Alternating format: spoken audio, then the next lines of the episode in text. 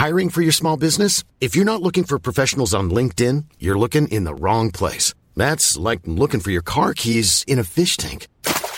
LinkedIn helps you hire professionals you can't find anywhere else, even those who aren't actively searching for a new job but might be open to the perfect role. In a given month, over 70% of LinkedIn users don't even visit other leading job sites. So start looking in the right place. With LinkedIn, you can hire professionals like a professional. Post your free job on linkedin.com slash people today. Bienvenido a un episodio más de Alto Parlante. Temas interesantísimos. El día de hoy vamos a hablar sobre el Longaniza Gate ¿Cuánto está gastando Andrés Manuel en su despensa para él y para su familia? Vamos a hablar sobre el tema controversial del aborto legal. Te voy a platicar qué sucedió en la Suprema Corte de Justicia, qué se concluyó y qué van a poder hacer las mujeres que fueron violadas de ahora en adelante para tener un aborto legal y seguro. Vamos a hablar sobre cómo la 4T contrata a sus cuates, a sus hermanos, a sus sobrinos, a sus hijos, a sus esposos eso, señoras y señores, se le llama nepotismo. También Claudia Sheinbaum anunció que la Fórmula 1 se queda en México. Eh, la jefa de gobierno de la Ciudad de México así lo dijo el día de ayer. Y también hablaremos de cómo la casa de papel pues hizo un nuevo capítulo aquí en, en México, en la Ciudad de México, con un robo a una tienda de la Casa de la Moneda. Eso y mucho más, no te despegues, esto es Alto Parlante. Alto Parlante es un podcast creado con la idea de que juntos somos capaces de hacer un México mejor. Pero para eso tenemos que entender qué está pasando, porque la información es poder, pero la información si la entendemos nos lleva al siguiente nivel. Así que espero que lo disfrutes, pero sobre todo que te sirva para darte cuenta del verdadero poder que tienes en las manos.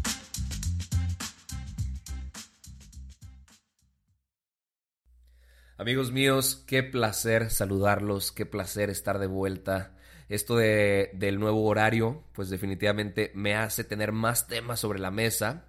Ahora altoparlante, recuérdenlo, solo saldrá lunes y jueves a las 12 del día. Eh, esta es la primera vez que, que intentamos ese nuevo horario. Entonces, toda la información entramos luego, luego, para que no se nos vaya con un capítulo larguísimo. Vamos a hablar con el tema del Longaniza Gate, que seguro quienes tuitean mucho, quienes están en esa red social, se dieron cuenta que un trending topic que era hashtag Longaniza Gate. Longaniza Gate se le llamó porque, eh, según unas imágenes que, difundió un, senador llamado Julián Rementería, que decía que en el programa anual de adquisiciones, arrendamientos y servicios del sector público, pues estaba gastando un chingo de lana el gobierno actual. Por ejemplo, un kilogramo de jamón de pavo en 3 mil pesos, un kilogramo de longaniza en 16 mil 789 pesos, una caja de cerillos en 1.296 pesos, una lata de refresco 336 pesos. Y, a ver, de entrada, estas no son fake news. ¿eh? Esta es información que estaba publicada, repito, en el programa anual de adquisiciones, arrendamientos y servicios del sector público. Y después, pues dieron las maromas que tenían que dar para tapar lo que estaba sucediendo o para aclarar que no se trataba de lo que se pensaba. Todo empezó también a, a crear un poco más de controversia porque en esa lista había un código de, la unidad al lado de cada, de cada, producto. Y ese código era 542. Eh, ese código se, se, utiliza para definir a una pieza, pero no se dice cuánto es una pieza. Por ejemplo, una, eh, la grenetina natural decía que era una bolsa de un kilogramo y se pidieron 60 de ellas era una cantidad de lana bastante, bastante ridícula, pero después se utilizaba el código 542 que decía pieza, entonces la gente empezaba a decir, ay no, güey, pues es que en realidad es un chingo de producto y por eso cuesta tanto, eh, una pieza se refiere a una tarima entera de lo que compraron. Ok, eh, otra gente intentó argumentar diciendo que que esos eran los precios que en realidad estaban detallados conforme la pieza y los kilogramos. Por ejemplo, la longaniza, se gastaron 335.782 pesos, o más bien eso estaba detallado en el documento, y se pedían 20 piezas de longaniza. Eso quería decir que el kilo, suponiendo que la pieza de longaniza es de 8 kilogramos, sería de 2.098 pesos por pieza, más bien por kilo. Eso es un precio que me parece bastante alto porque la gente empezó a sacar los precios de los supermercados normales y resulta que cuesta 65 pesos el kilogramo de longaniza. Si tomáramos entonces ese precio a cuenta, se podrían comprar 5.1 toneladas a precio promedio. Eso quiere decir que Andrés Manuel y su familia comerían 14 kilogramos de longaniza al día sin parar. Y como esto es una licitación, que eso fue lo que salieron a decir después, entonces se le podría ofertar hasta un 3000% su valor comercial menos. Un margen muy amplio, diría yo. Ahora, la presidencia y la comunicación de la presidencia salió a decir que corresponden no a facturas de compra, sino a procesos de licitación del programa anual de adquisiciones. No es algo que ya se gastó, sino que se programa por lo que se podría comprar. Por eso había tres códigos ahí. LP, licitación pública, AD, adjudicación directa y I3P, invitación a tres personas para el concurso.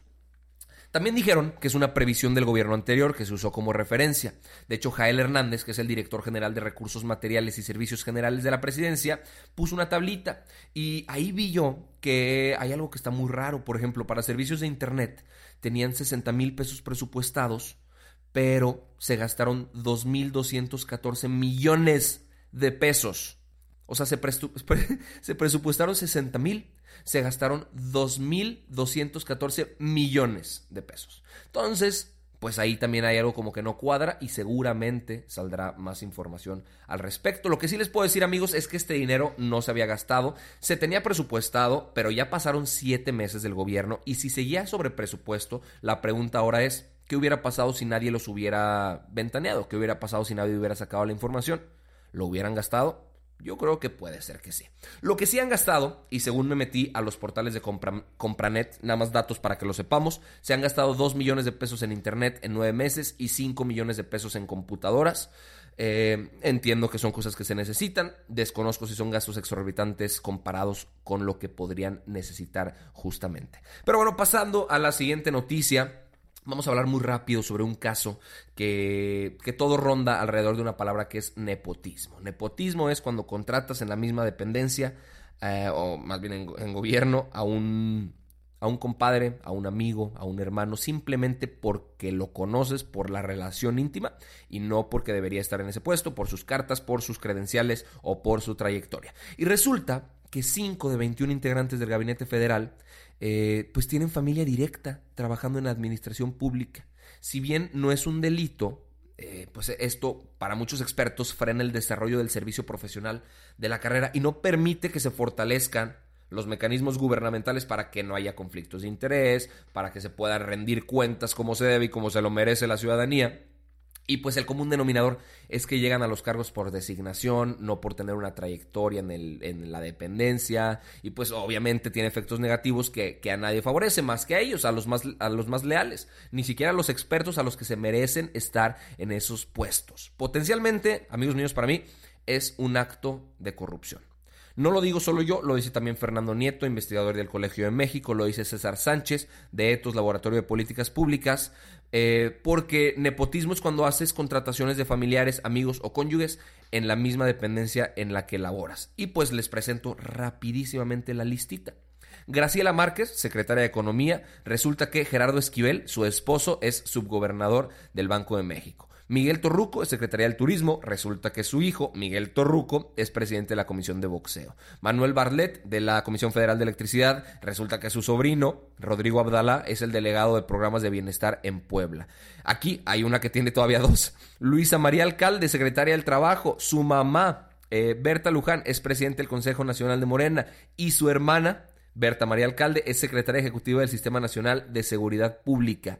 Y hay una que tiene tres, Irma Heréndira Sandoval, secretaria de la Función Pública. Su hermano, Netzaí Sandoval, es el director del Instituto Federal de la Defensoría.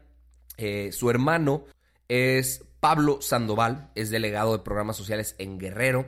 Y su esposo, John Ackerman trabaja para el Canal 11, es decir, también le paga el gobierno por una serie que se llama John y Sabina.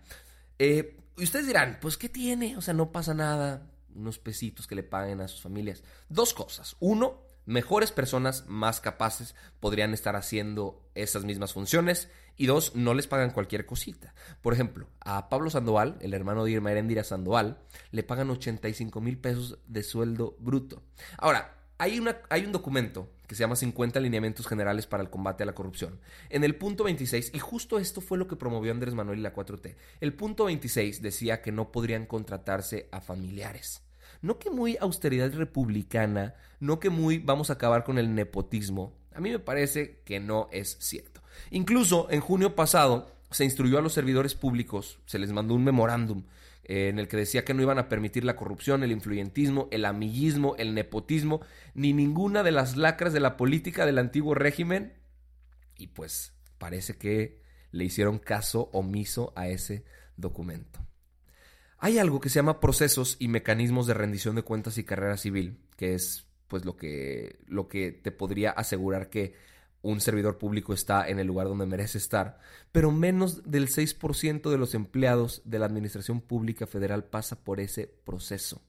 Aparte solo abarca algunos puestos. Por ejemplo, otros casos que sucedieron, un ejemplo de un amigo del hijo de López Obrador fue nombrado directivo del SAT, eh, López Obrador nombró como embajador de México en Guatemala al esposo de la alcaldesa de Álvaro Obregón, que obviamente es de Morena. Andrés Manuel propuso a Yasmín Esquivel, que es la esposa de José María Riobó, como ministra de la Suprema Corte de Justicia. Obviamente Andrés Manuel y Riobó son cuatachos. Entonces esperemos que, que esto deje de suceder. A ver, ya, ya sucedió, pero que esto deje de suceder.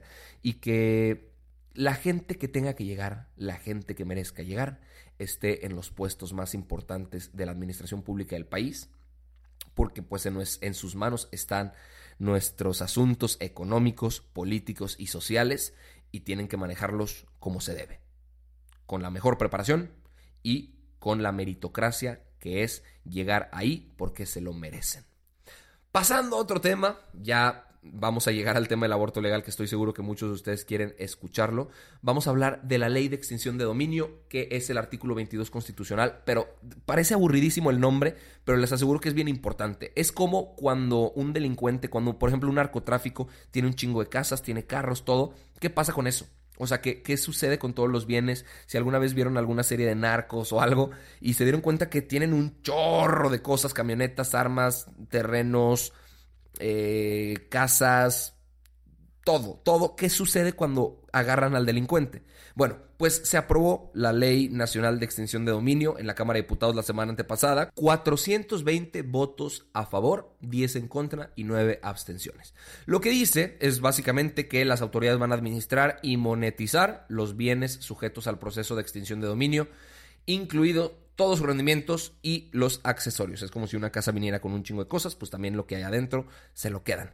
Los delitos que van a estar pues clasificados para que se pueda ver extinción de dominio va a ser el secuestro, la delincuencia organizada, eh, cometidos en materia de hidrocarburos, contra la salud, trata de personas por hechos de corrupción, encubrimiento, por eh, eh, perpetrados por servidores públicos, robo de vehículos, extorsión, recursos de procedencia ilícita. Y lo que hace automáticamente es que la persona que tiene sobre algún, algún bien pierda los derechos de, de, ese bien. No hay compensación para el propietario o quien los posea y las consecuencias también subsisten contra los herederos. El fiscal general de la República va a estar encargado de presentar un informe sobre el número de juicios, sentencias, valor estimado de los bienes, ingresos obtenidos por su venta, destino de los recursos cada año. Y las autoridades que van a poner, van a poder tenerlos o venderlos van a ser las dependencias federales, la Fiscalía General de la República, los gobiernos estatales o también los gobiernos municipales. Aquí hay un gran problema. Y es que, pues, es básicamente la importancia de la noticia. La delincuencia organizada no pierde su poder. O sea, los narcos no pierden su poder. Porque cuando los agarran, no confiscan bien sus bienes. Entonces toda su red de poder sigue existiendo. Siguen teniendo todas las armas, siguen teniendo toda la droga, siguen teniendo todos los automóviles, siguen teniendo las casas, los terrenos para esconderse, para, pues para seguir organizando más su delincuencia.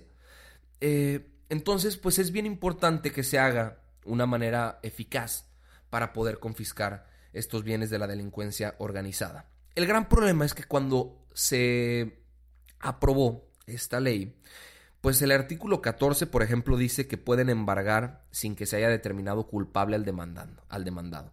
Entonces aquí, ¿dónde queda la presunción de inocencia?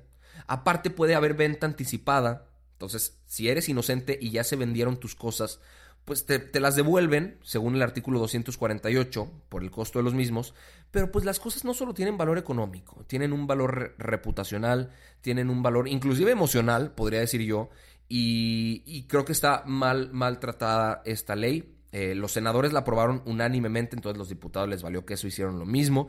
Podría funcionar todo el dinero que se va a recaudar de esto como caja chica del gobierno. La ley va a poder utilizada, va a poder ser utilizada con fines políticos, para dañar el patrimonio de personas inocentes, como instrumento de presión contra rivales políticos.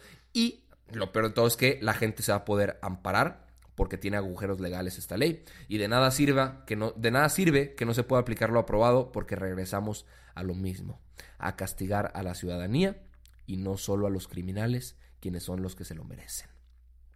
Pasando ahora sí, amigos míos, al, al tema del aborto legal. Vamos a ver. El ministro de la Suprema Corte de Justicia de la Nación, Arturo Saldívar, avaló la norma oficial mexicana 046, que lo que hace es ordenarle a hospitales públicos interrumpir los embarazos resultados de violación. Es una decisión inacatable que busca proteger a las niñas y mujeres vulnerables. Eso dijo eh, Arturo Saldívar. Sin necesidad de que una víctima denuncie el delito ante el Ministerio Público, pero debe haber una previa solicitud por escrito. Eso fue lo que, lo que, lo que se le está diciendo a los hospitales según la norma oficial mexicana. Los menores de 12 años, las menores de 12 años más bien, eh, van a tener que tener la solicitud realizada por su madre, por su padre o por su tutor. Y los hospitales, pues si en, caso de que un médico no pueda o no quiera, el hospital está obligado a tener en todo momento un número suficiente de médicos y enfermeras que no tengan ese reparo de no hacer el aborto y pues lleven a cabo la operación. Lo que decía aquí Saldívar también es que, ojo, todos estamos a favor de la vida, pero también estamos a favor de no criminalizar a las mujeres.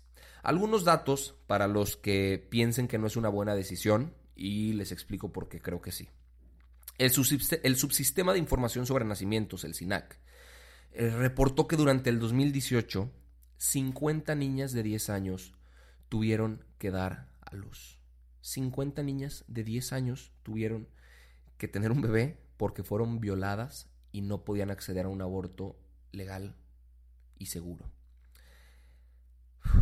10.298 niñas entre 11 y 14 años tuvieron que hacer lo mismo. 10.298 niñas entre 11 y 14 años tuvieron que tener un bebé porque no podían acceder a un aborto legal y seguro. Hay una señora que se llama Rebeca Lorea, que es la abogada del Grupo de Información de Reproducción Elegida, y ella dice que todos esos casos son violaciones, o sea que no, no se puede afirmar que hubo consentimiento y esto por el argumento de muchas personas que dicen, ay, pues como ahora solo van a poder hablar eh, y, ni siquiera va a tener que haber una denuncia, solo con que digan que las violaron y que firmen que es verdad, ya, ya se va a poder. ¿Tú crees que a una niña entre 11 y 14 años no tuvo que ser violada para, para, para pues, acceder a tener relaciones sexuales? Dudo que sea con consentimiento. Dudo firmemente que sea con un consentimiento. Entonces, es por estas niñas por las cuales está intentando hacer algo para que puedan tener un aborto legal y no tengan que tener un hijo si tienen 11, 12, 13, 14 años. Al día de hoy existen casi 2.000 carpetas penales contra mujeres. Hay excepciones, obviamente por algunos, en algunos estados por riesgos de que la madre pueda morir, entonces ahí sí se puede practicar el aborto. En la Ciudad de México, por ejemplo, es legal antes de las 12 semanas, pero en el resto de las entidades federativas está tipificado como un delito. Eh, un, reporte de, las políticas y abogacía del, IPA, del IPAS, que es una ONG que trabaja para regresarle a las mujeres derechos sexuales, dice que hay 3.413.000 eh, abortos legales y gratuitos en los últimos 16 años en el país. Lo alarmante viene aquí, cuando el Consejo Nacional de Población dice que hay un millón de abortos clandestinos anuales.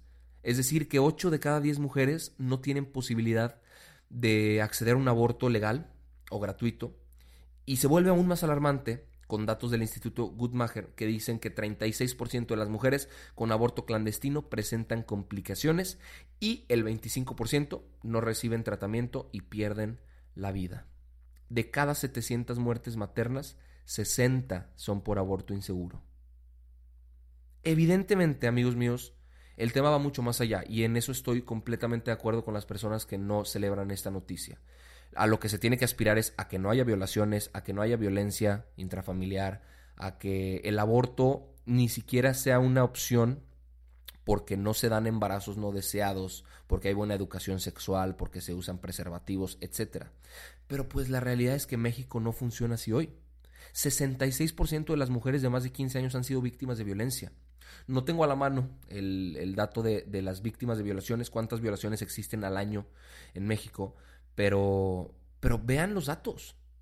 Y el 25% de las mujeres que intentan un aborto clandestino porque no pueden acceder a un aborto legal y seguro, mueren. Esas son las mujeres vulnerables. Esas son las mujeres que necesitan que les regresen sus derechos. Por eso yo celebro que se le pueda dar esta posibilidad a las mujeres que fueron víctimas de violación de acceder a un aborto sin complicaciones y sin que las criminalicen, sin que las metan a la cárcel por, por no querer tener un bebé que fue víctima de violación cuando tienen 11, 12, 13, 14 años. Estoy consciente que también puede haber casos en los que la mujer diga que fue violada cuando no, esperemos que, que sucedan los menos, eso, pero pues vean cómo esto le abre las puertas a las mujeres realmente vulnerables a que tengan una alternativa y que no sigan viviendo lo que viven hoy en día. Por eso mi punto. Por eso yo hablaba al respecto. Y no está bien que el nivel de debate se centre en insultos, eso sí me queda claro. Entonces, informémonos al respecto y creemos un criterio propio de lo que está sucediendo, de lo que pensamos y opinamos. ¿Va? Eh, todo ya. Este, eso es todo por esa, por esa noticia. Nada más para cerrar el episodio de hoy. Eh, la Casa de Papel Mexicana se robaron 1.567 centenarios con un valor aproximado de 50 millones de pesos en la tienda de la Fábrica de la Moneda en la Ciudad de México. Muy fácilmente sometieron a los guardias con armas y boom, pues, se llevaron lo que se tenían que llevar y la gente pensaba que era en la fábrica de la Casa de la Moneda, pero realmente está en San Luis Potosí. Esto solo fue en una tienda y pues ya la fiscalía está buscando a los culpables. Y por último, una excelente noticia, se confirma la Fórmula 1 en México. Eh, la edición 2017, fíjense qué impactante, hubo una derrama económica de 14.770 millones de pesos por esa edición. Entonces es una excelente noticia lo que dijo Claudia Sheinbaum, la jefa de gobierno de la Ciudad de México, porque hasta el 2025 habrá Fórmula 1 en Ciudad de México para todos los amantes de este deporte automovilístico, amantes de la adrenalina de estar ahí en el autódromo, pues hasta el 2025 van a poder tener ese espectáculo. Justo el día de hoy es cuando se firma el, papel con el, el, presidente de la Federación Internacional del Automóvil, Jan Todt. Eh, va a llegar a México, van a firmar el contrato y eh, es importante decirlo, fue gracias a un grupo de empresarios que se pudo llevar a cabo, no fue con gobierno, con dinero público, fue con dinero privado de algunos empresarios. Eso es todo, amigos míos, por el episodio de Alto Parlante del día de hoy. Ya sabes, si te gustó, si te sirvió, si te enriqueció con información y si se te hizo fácil entenderlo, por favor compártelo con quien más quieras para que cada vez seamos más eh, los de esta comunidad interesados por aprender y por enterarse de lo que pasa en el país. Por mi parte es todo. Arturo Aramburu en Instagram, por ahí podemos seguir la conversación. Les mando un fuertísimo abrazo y un besote. Hasta la próxima. ¿No se merece tu familia lo mejor? Entonces, ¿por qué no los mejores huevos? Ahora, Egglands Best están disponibles en deliciosas opciones. Huevos clásicos, de gallina libre de jaula y orgánicos de Egglands, que ofrecen un sabor más delicioso y fresco de granja que le encantará a tu familia. En comparación con los huevos ordinarios, Egglands Best contiene la mejor nutrición como 6 veces más vitamina D, 10 veces más vitamina E y el doble de omega 3 y B12. Solo Egglands Best. Mejor sabor, mejor nutrición, mejores huevos. Visita egglandsbest.com para más información.